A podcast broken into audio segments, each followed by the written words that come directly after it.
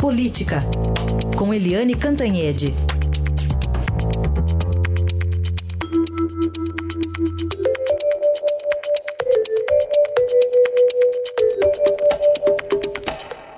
Eliane, bom dia. Bom dia, Raíssen, Carolina, ouvintes. Vamos começar com duas derrotas, né? Duas derrotas, uma no STJ, outra no Supremo, do ex-presidente Lula. Pois é, né, Heisen? É, ontem foi um dia duro para a defesa do ex-presidente Lula, porque o STJ, né, o Superior Tribunal de Justiça, simplesmente negou o habeas corpus para o presidente Lula, quer dizer, um habeas corpus preventivo para ele evitar a prisão após a condenação em segunda instância, ou seja, a condenação lá no TRF4 de Porto Alegre. Né, a decisão foi do ministro Humberto Martins, que está de, enfim, durante o recesso ficou respondendo pelo STJ, né, e é curioso, curioso porque no pedido a defesa do Lula eh, citou até a manifestação do ministro Gilmar, Gilmar Mendes do Supremo de que poderia rever o voto é, dele no Supremo, que foi a favor da prisão já depois da condenação em segunda instância. E no seu voto negando habeas corpus, o ministro Humberto Martins citou o TRF-4, que no seu acórdão da condenação do Lula a 12 anos e um mês, já disse que após a prisão, após a condenação, após os embargos é, declaratórios lá no próprio TRF4, o ex-presidente Lula já poderia ser preso. E também o Humberto Martins citou o próprio TRF, é, o próprio TJ, STJ, que tem seguido a orientação, o entendimento do Supremo até agora de é, cumprimento de pena após decisão de um colegiado da segunda instância. E a segunda derrota do, do Lula foi é, a declaração da ministra Carmen Lúcia, presidente do Supremo Tribunal Federal, que é, é, declarou publicamente num jantar, depois em entrevista, que não pretende colocar em pauta a revisão desse entendimento de, que vem de 2016, de que a condenação já, já em segunda instância já possibilita a prisão. Então, é, nem o Lula teve o habeas corpus, nem teve a possibilidade de revisão do entendimento do Supremo Tribunal Federal nesse sentido. Agora, sempre, né, tudo na vida tem uma brechinha, né, a não ser a morte.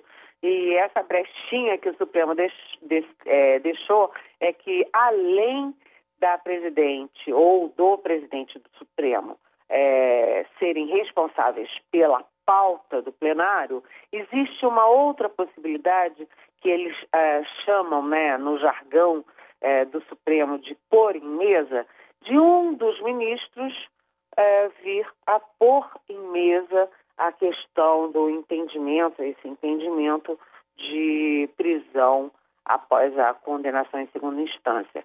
Então, sempre um dos ministros pode fazer isso. Aliás, uma das estratégias do, da defesa do Lula é exatamente isso.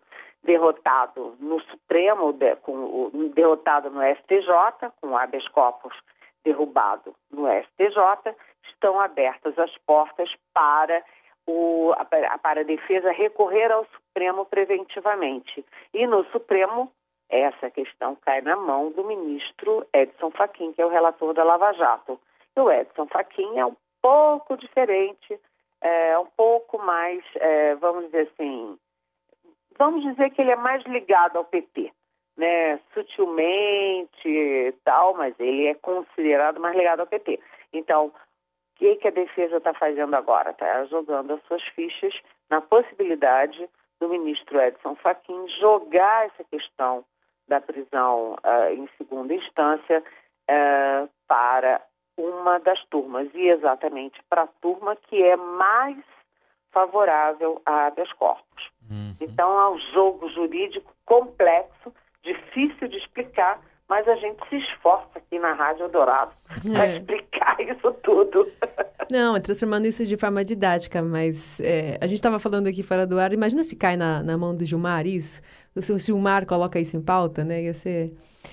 É, ia ser divertido imaginar. Mas cai na mão do Faquin. É, cai na mão do Faquin, né? No Supremo cai no Faquin, é, porque o é. Faquin é que é o relator da Lava Jato. E o Faquin aí, se jogar a questão para a turma dele, uhum. a turma dele tem sido mais favorável a, a essa questão, é. a rever o entendimento de prisão em segundo turno, é. segundo instância. Até levando em conta o que a gente comentou aqui também no jornal, já que a defesa do, do, do Lula também usou as declarações do, do ministro Gilmar Mendes para evitar a prisão.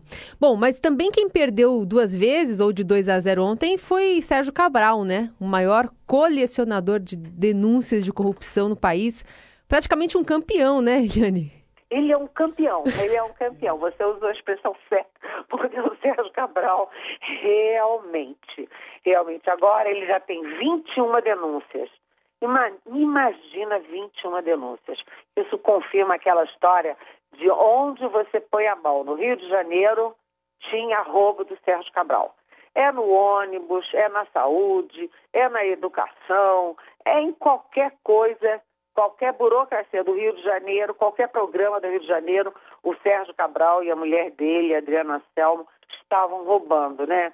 Dessa vez ele está denunciado pela vigésima primeira vez, porque é, é acusado, né, de é, desviar dinheiro e lavar dinheiro em concessionárias de automóveis.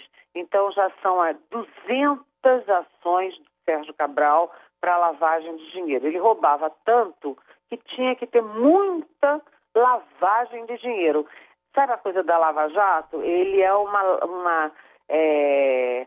Ele tem múltiplas lava-jatos, um monte de lavanderia para poder lavar aquela dinheirama toda e a situação dele vai se complicando, porque ele já, daqui a pouco, já está condenado a 100 anos, né?